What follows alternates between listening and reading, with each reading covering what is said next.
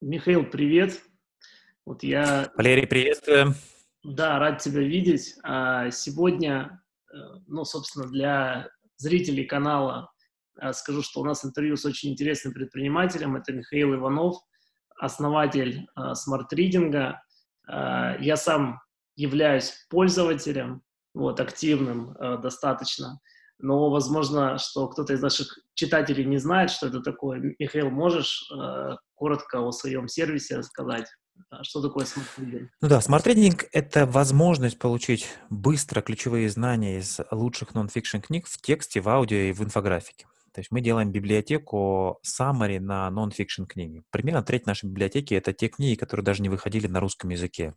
Если вас интересуют книги по переговорам, по воспитанию детей, по политике, то у нас в нашей библиотеке порядка 700 summary на такие книги, и каждую неделю мы добавляем новые summary. Вот вот у нас выйдет summary на книгу Билла Гейтса, она вышла пару недель назад в США, и через там три недели она выходит у нас. То есть у нас time to market значительно быстрее, чем у традиционных издательств. И она также выйдет в текстовом формате и в аудио формате. Я вот большой аудиал, и поэтому я очень ценю, что у нас есть больше 700 тайтлов в аудио формате. Михаил, я должен сделать комплимент вашему э, сервису, компании, да, я сам, э, у меня, честно говоря, нету времени читать книги целиком, жизнь, она очень динамичная, ну, как у многих, наверное, предпринимателей, и, соответственно, я активно пользуюсь там, и в душе могу послушать, и в дороге могу послушать, вот, и действительно многие вещи беру в бизнесе, ну, вот из последнего слушал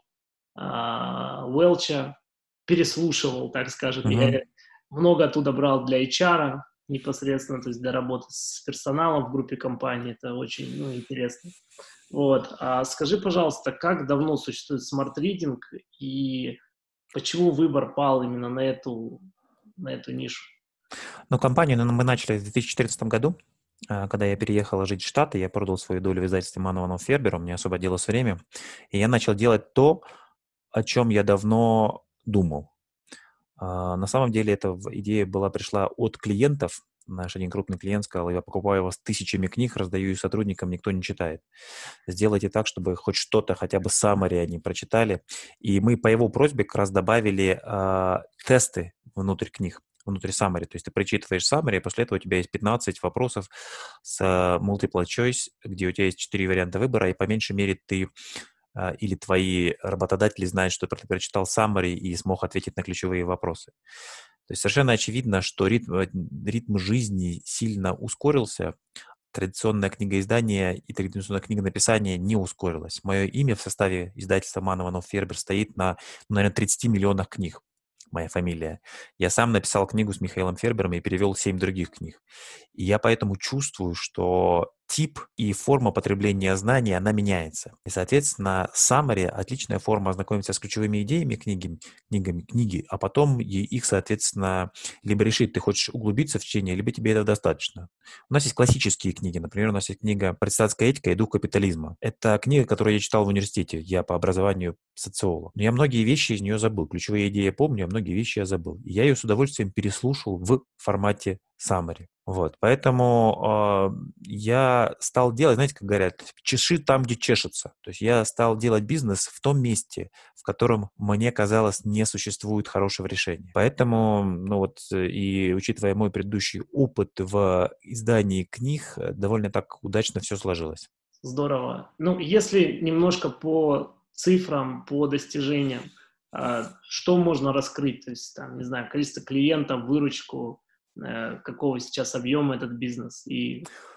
Да, ну какие-то я довольно открыто делюсь информацией. У нас примерно 12 тысяч частных клиентов. А у нас около 70 корпоративных клиентов. В прошлом году нашу выручку, мы сейчас закрываем отчетность, ну, примерно 150 миллионов рублей. Мы в прошлом году выросли выручки на 32%, а в прибыль на 50%, потому что какие-то издержки мы сократили. Компания прибыльна с первого дня. Каждый год мы платим дивиденды. То есть я старался как в МИФе, так и в Smart Reading 'е всегда делать компанию с позитивным, положительным денежным потоком и а, при этом растущую. Это не всегда можно вместе сделать, либо рост, либо прибыльность.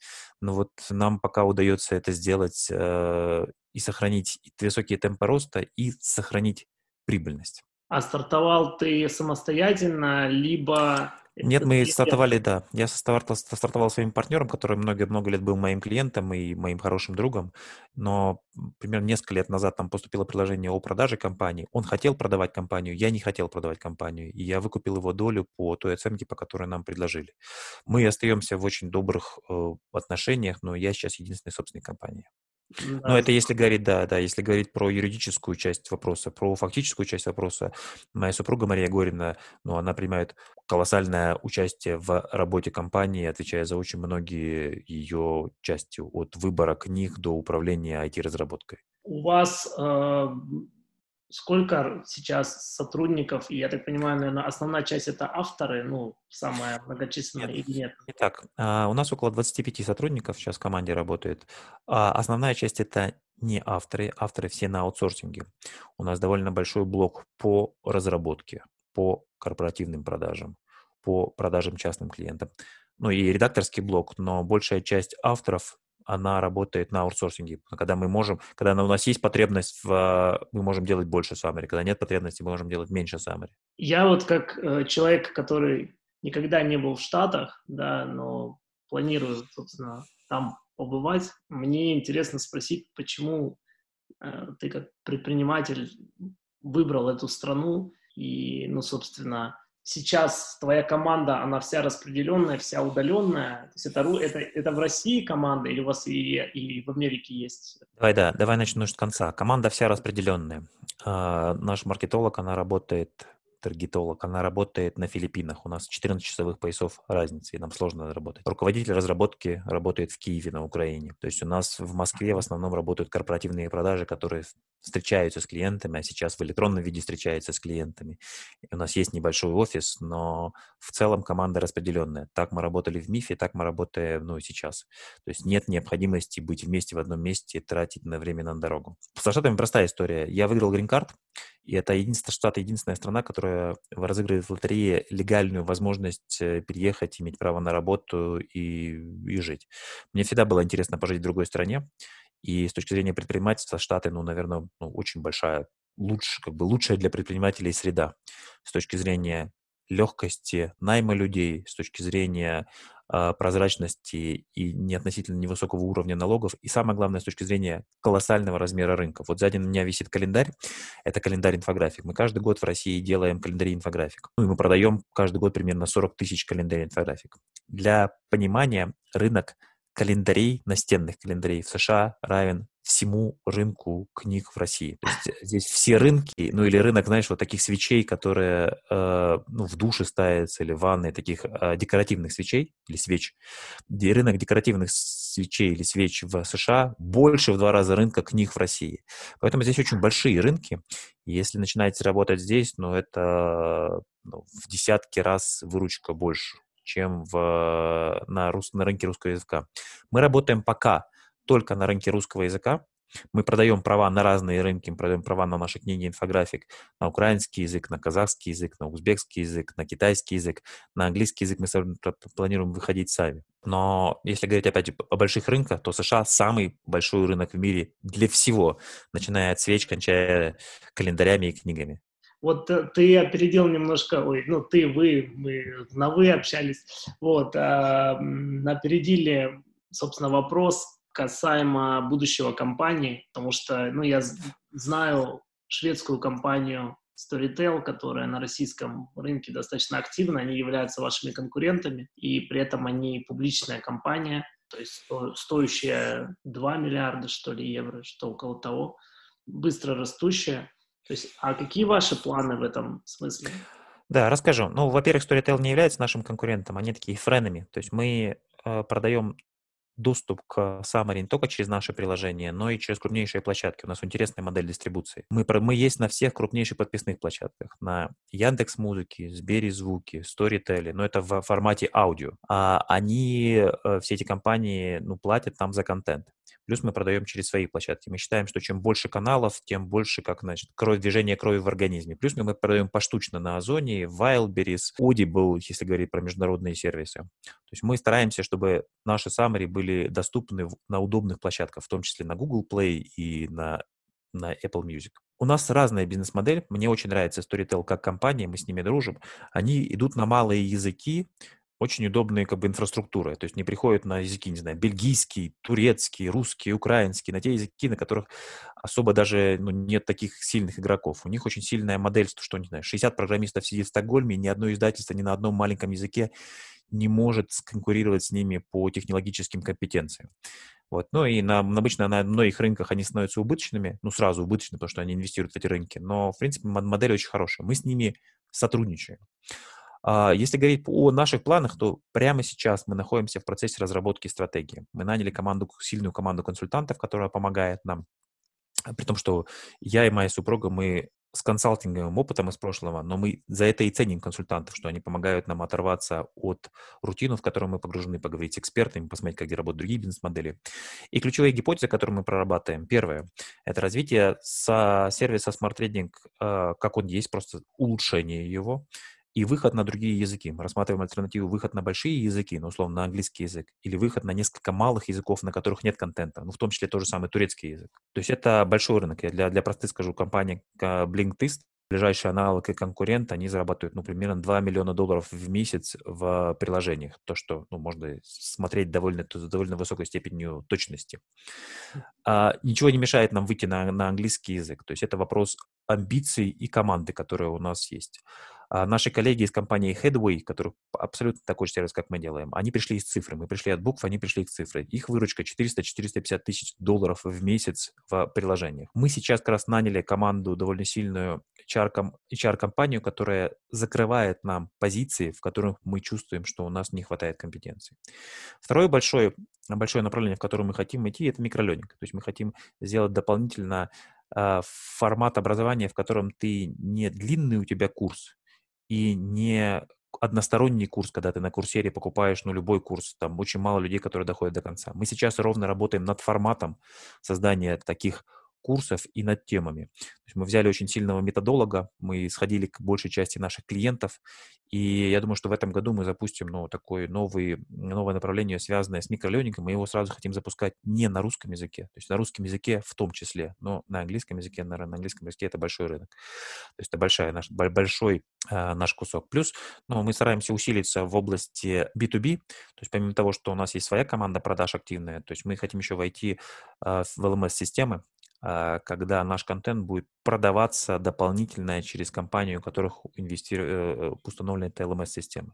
Ну, еще одно направление, которое, может быть, э, вы заметили, мы делаем книги для подростков. То есть мы начали с книги «Чему не учат в школе». Очень успешная книга и на самом деле очень высокого качества. И мы думаем, что мы можем сделать ну, значимый прорыв в, в этой области. И также прочти все эти направления, опять же, соответствуют «чеши тому, где чешется». То есть нам, как родителям, не хватает чего-то, или нам, как ну, людям не хватает чего-то. И вот мы идем в эти направления. Ключевой вопрос стратегии – как, от чего отказаться, какие рынки наиболее привлекательные, какую команду под это сформировать, какие компетенции нам не хватает, сколько нам для этого нужно, потребуется денег, ну и самое главное, какие пилоты нам помогут подтвердить либо опровергнуть гипотезы, которые у нас есть. А кто основная целевая аудитория смарт-ридинга? Кто эти люди?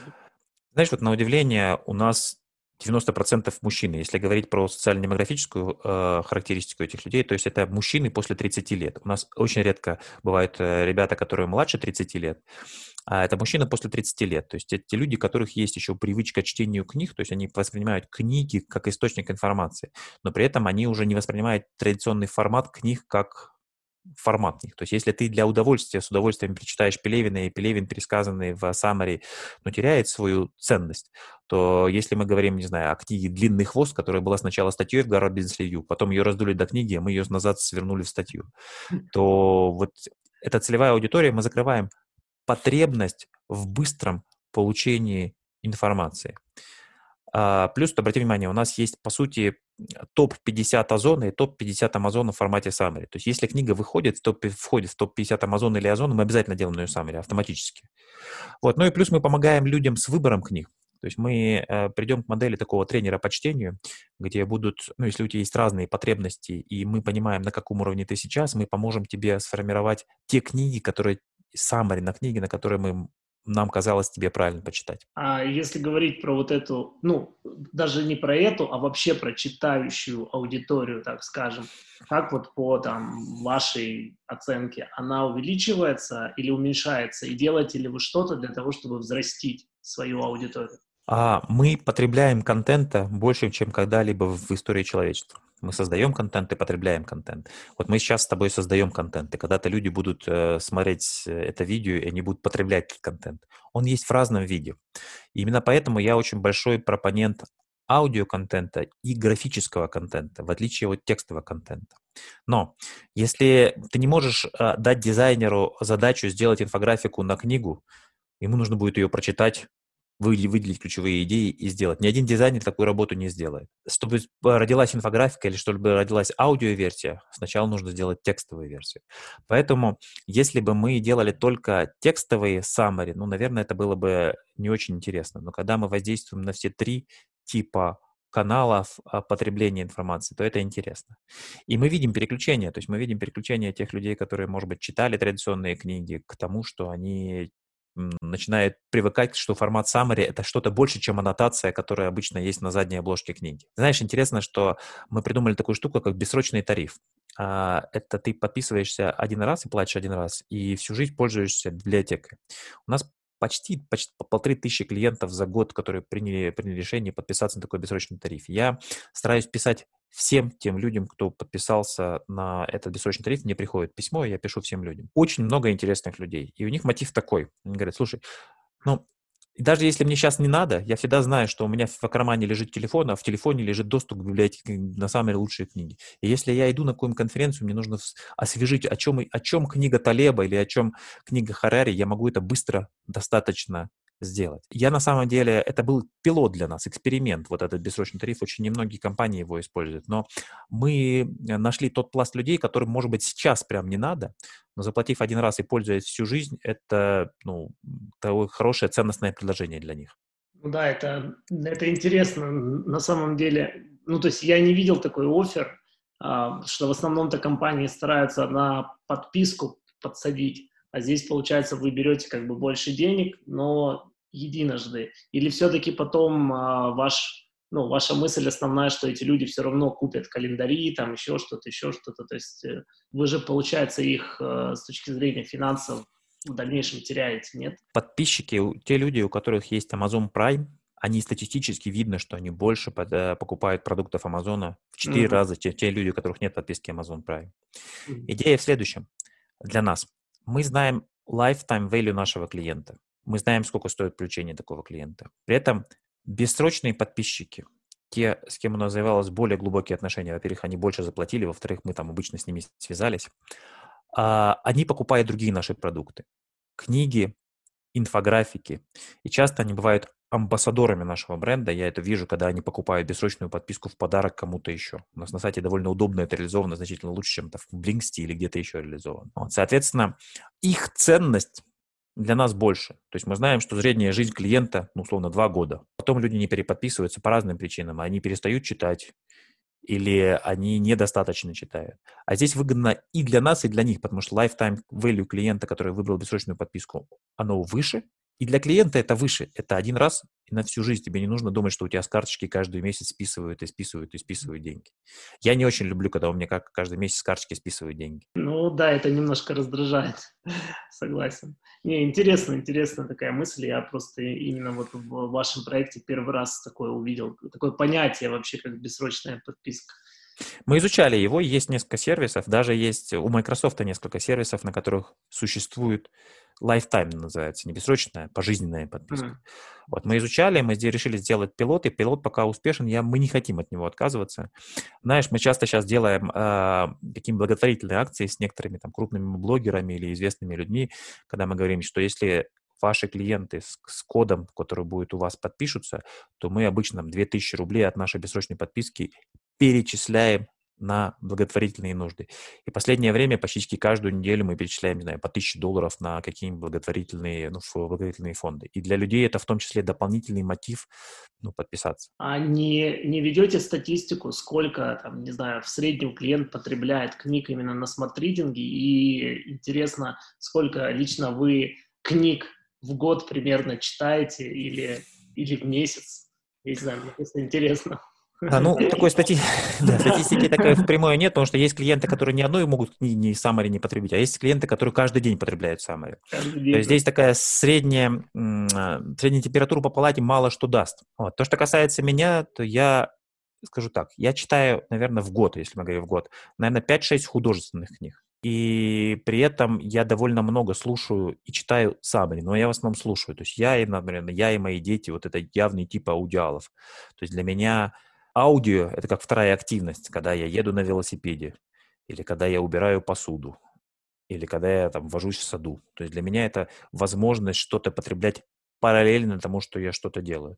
Именно поэтому, ну, то есть многие люди для себя открыли аудио. Я всегда был пропонентом аудио, но аудио сейчас растет значительно быстрее, чем растет текст. Я знаю, что вы еще являетесь инвестором вот, но э, я так понимаю, что инвесторам в большей степени пассивным, либо все-таки у вас есть какие-то еще проекты, где вы также активно участвуете в операционке, кроме смарт-ридинга? А, нет, я не, не, не, не участвую ни в одном проекте операционно. Я в прошлом году хотел купить, ну, то есть стать акционером нескольких проектов, двух проектов. К сожалению, нам не удалось договориться, поэтому я не участвую ни в каких других э, бизнесах. Я действительно довольно давно, с 2010 года инвестирую на фондовом рынке, и, в общем, в целом это мне нравится, мне нравится довольно много там разбираться в каких нюансах, тонкостях. Вот, поэтому, да, то есть такая часть у меня есть. Ну, тема инвестиций – это моя тема, я этим занимаюсь 24 на 7, и, ну, любопытно спросить, если брать именно инвестиционную стратегию? Есть ли она какая-то ну, определенная у вас? Да, у меня такая стратегия. Я делю свой портфель на две части. Это спекулятивная часть, это консервативная часть. В консервативной части есть бумаги, волатильность которых не очень высокая. Ну, например, я не знаю, Lockheed Martin, Макдональдс. Они не очень быстро падают, не очень сильно растут, э, но при этом приносят э, дивидендный денежный поток и ну, довольно стабильный. Я уверен, что они не разорятся. Есть э, спекулятивная часть. По ней может быть большие апсайды, то есть компания может вырасти во много раз, во много раз упасть. Вот, соответственно, вот в этих двух э, частях я и инвестирую. Если первое время, там, первых несколько лет на рынке я больше инвестировал в, ну, у меня было соотношение, не знаю, 60% акций, среди которых это была большая часть ETF, в которых было смешано много других акций, 40% облигаций, то ну, последние годы у меня очень немного облигаций и очень немного ETF. Чем больше, более глубоко я знаю рынки, тем больше я инвестирую в конкретные акции. Плюс я довольно активно использую опциональную стратегию. Прямо сейчас, когда мы с вами говорим, я вижу, что рынок сильно падает. И это прекрасная возможность купить опционный кол или продать опционный пут срок через полгода, через какое-то время, чтобы вот комфортно снова войти в рынок. Я могу поспорить с вами на один биткоин, что через 5 лет рынок будет выше тех значений, на которых он есть сейчас. Поэтому если горизонт планирования у вас достаточно длинный, то вообще не важно, когда входить. То есть нужно это делать просто системно. То есть нужно каждый день или каждый месяц откладывать из своей зарплаты или из чего-то еще а, деньги на покупки на, на рынке. Ну, это правда. Да, у нас наш инвестиционный директор Женя Канев, 7 лет инвестирует, у него среднегодовая доходность 35%, и он большую часть времени делает ничего, просто ничего. То есть там за прошлый год 4 сделки сделал. Вот, такие, собственно, результаты. Ну и мы в целом стараемся там плюс-минус делать то же самое. Я видел исследования на эту тему, что как бы мертвые, в кавычках, инвесторы, тихие инвесторы, они самые, самые успешные. Вот, интересно. Ну, если говорить все-таки, ну, вернуться к теме смарт-ридинга, вот представить, что стратегию разработали, все получилось, все удалось, рост, успех, а, не знаю, 3-5 лет, все-таки что это? Это IPO компании, это продажа стратегии, то есть к чему больше склоняетесь. И мы, мы обсуждали коллективные инвестиции, я думаю, это тоже не секрет какой-то будет, что мне ваша компания симпатична, нравится, и вы лично тоже как предприниматель? К чему все-таки душа лежит? Или пока непонятно? Да, нет, смотрите, э, ну вот сейчас в конце разработки стратегии мы построим финансовую модель. И это всегда выбор акционеров. То есть мы можем расти медленно за счет собственных средств, э, постепенно делая очень взвешенные шаги в ущерб скорости роста. Можно инвестировать свои деньги или рискованные деньги инвесторов для того, чтобы ну, расти не в два раза, а быстрее. Это выбор инвесторов, то есть э, это выбор акционеров. Да. Я на самом деле склоняюсь к следующему. То есть мне очень нравится идея провести private placement. Ну, у меня в записной книжке я специально выписал, сделал такую табличку и в Google Sheets, в котором есть, не знаю, 70 человек, которых я думаю, что они купили бы 1% Smart Reading 'а за 100 тысяч долларов. Идея в следующем. Сделать private placement, разместить 25% акций, из которых 10% или 15% были бы у lead -инвестора, у инвестиционного фонда, который, ну, который знает наш track record который верит в модель, который верит в организационную структуру, которая поддерживает рост. Продать 25% акций. На эти деньги, я думаю, что, может быть, сделать, не знаю, половину из них сделать cash-in, половину из них сделать cash-out. На тот cash-in, который мы получим, расти, инвестировать прежде всего ну, в команду и новые рынки, потому что на старых рынках мы и так довольно успешно работаем, генерируя больше кэша, чем мы можем, ну, чем мы можем инвестировать даже в этот брат. И через несколько лет выйти, стать публичной компанией. Мне очень нравится идея стать маленькой, небольшой технологической публичной компанией, даже разместиться в России на ММВБ, потому что в России размещено всего там 300 компаний. И в случае того, что если у нас будет 100 тысяч наших подписчиков, я думаю, что каждый из этих подписчиков, в том числе, если он будет доволен сервисом, может стать акционером, и он может инвестировать 10 тысяч рублей или 100 тысяч рублей или там миллион рублей, которые у него есть, в рост компании. Мы сейчас платим дивиденды, я уверен, что мы можем продолжать платить дивиденды на уровне выше, чем предлагают депозиты. Соответственно, я вижу здесь двойную пользу для акционеров. С одной стороны, это рост компании, а с другой стороны, это дивиденды, которые они могут получать. То есть это довольно сильная комбинация. Ну, опять же, учитывая трек-рекорд команды и то, что мы уже показали, то есть мы не являемся стартапом, то есть у нас есть идея, которая подтвердила свою жизнеспособность. Да. Вот. Соответственно, идея простая. Мы заканчиваем работу на стратегии. Мы принимаем решение. То есть хотим ли мы делать э, private placement или мы хотим сделать поработать с, просто с кем-то из фондов и на эти деньги развивать компанию. Соответственно, если мы принимаем решение такое, то я абсолютно, я очень хочу, чтобы компания стала публичной, потому что это дает ликвидность собственникам компании. Это дает возможность привлекать менеджмент сильный, с опционами, потому что если у тебя есть опцион на неликвидную компанию, ну, если у тебя есть опцион, если ты владеешь кусочком мифа или кусочком альпины, это не ликвидные компании. Ты можешь получать только ну, дивиденды, пока компания платит. А если компания не платит дивиденды, ты даже продать никуда не можешь. То есть нет рынка. Ты можешь продать только текущим акционерам, и обычно это плохая цена. Поэтому я очень хочу, чтобы Trading стал публичной компанией, распределенной работающие на разных рынках, на разных валютных рынках, чтобы мы могли хеджировать риск ну, нахождения только в одной стране. И вот мы с вами спорили, вспомнили Storytel. Мне очень нравится компания. Она умнее, чем мы сейчас. То есть у нее больше компетенций, чем у нас сейчас. Но я верю, что мы можем нарастить эти компетенции. Мы немного ошиблись. У нее капитализация все-таки не 2 миллиарда, а около 1 миллиарда евро. При этом у них нет прибыли совсем. По прибыли мы превосходим. Trading по прибыли дает больше прибыли и больше дивидендов, чем Storytel. Но инвесторы верят в их будущее. То есть вот нас, мы как раз сейчас шаг веры, то есть перейти от небольшого рынка, ну, относительно небольшого размера бизнеса к чуть в больший размер бизнеса, чуть больший размер рынка. Когда-то те первые инвесторы, которые поверили в Storytel, там есть Светбанк, там есть частные инвесторы, ну, они получили много иксов на свои инвестиции. Да. Ну, точно так же и здесь, мне кажется, то есть мы можем сделать э, такой private placement или placement с лид-инвестором и также идти ну, как бы к развитию. И я, на самом деле, как собственной компании, поскольку все эти люди в, в этой записной книжке, я их лично знаю, я, для меня это большая еще ответственность взять у них даже эти 100 тысяч под 1%. Ну, это, ну, как бы, нам с ними еще жить всю жизнь. мне 42 да. года, я надеюсь, что следующие 45 лет я еще буду жить, и мне хотелось бы смотреть в глаза этим людям с смелостью, и чтобы они знали, что мы вместе заработали, а не с тем, что, ну, не получилось. Это будет нехорошо. Михаил, очень интересно было с тобой, с тобой, с, вами. Можем на «ты», да, можем да, перейти да, на «ты», да, не проблема. Да, да, мы уже просто два раза перешли на «ты», на «вы». Вот, было очень приятно, на самом деле, поговорить, очень интересно. Я думаю, что и подписчики, меня много инвесторов смотрят, я думаю, что они кто еще не клиент смарт-ридинга, не обязательно им станут и возьмут пожизненную подписку. вот, это очень важно. У меня вот здесь, я сейчас дотянусь, есть вот Календарь, да, я наш вижу. Да-да-да, есть и календарь. На самом деле, э, на самом деле, мне искренне хочется, чтобы таких компаний, как у тебя, было больше.